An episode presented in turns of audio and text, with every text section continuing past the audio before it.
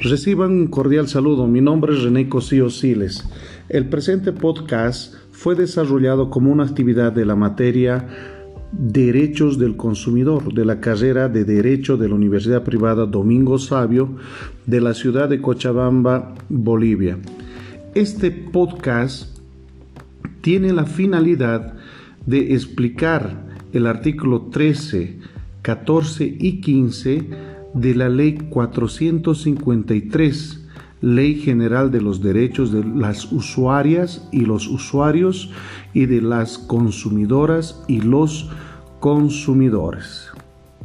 Los artículos mencionados hacen mención a la sección tercera en cuanto se refiere al derecho a la información.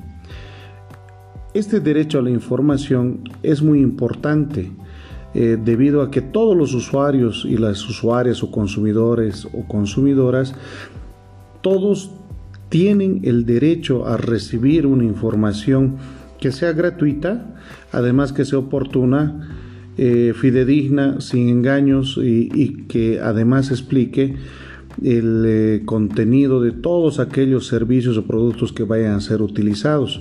En el artículo 14 eh, se hace mención a que el proveedor está obligado a proporcionar una información fidedigna de todas las características del producto que ha desarrollado o de los servicios que va a prestar, los cuales van a ser adquiridos por los consumidores o consumidoras o usuarios.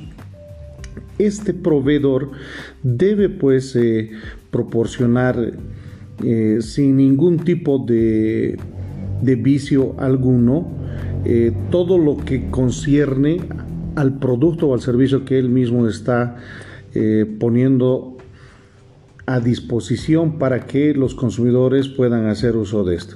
Eh, asimismo, si son servicios alimenticios, está obligado a dar la información en relación a la calidad del producto, al servicio, a sus especificaciones o características principales, así como algún tipo de daño el cual pueda ocasionar este producto o eh, en su defecto también qué hacer eh, en caso de un mal uso del producto. Eh, esta información que dan los, los productores debe estar en un idioma que va a ir directamente relacionado al consumidor o consumidora o usuario. En este caso, como bolivianos, eh, deberá estar en el idioma castellano. Eso es eh, muy necesario que esté eh, en las etiquetas y en cualquier otro idioma oficial que sea del Estado si es que este producto va a llegar a diferentes segmentos de mercado. Será también muy importante que el proveedor pueda en algún caso hacer recomendaciones favorables a los intereses del consumidor en cuanto eh, a ofertar em, rebajas de algunos precios o promociones eh, sin que haya ningún tipo de fraude y que todo sea em, claro en cuanto a la información se refiera. El eh, proveedor de hecho está obligado a hacer todas las respuestas que sean necesarias para dar a conocer el servicio o producto que está ofreciendo. Asimismo, en el artículo 15 se hace mención que la información para las personas se hace mención a la información para personas vulnerables. El proveedor de productos o servicios alimenticios está obligado a proporcionar cierta información por ejemplo, sobre beneficios eh, que vaya a tener la leche materna, de alimentos que causen daños o riesgos a la salud a las mujeres gestantes, al embrión, feto, al recién nacido, adultos mayores, a ciertas personas con discapacidad o daños que puedan generarse en la salud de los consumidores, adultos, niños, etc.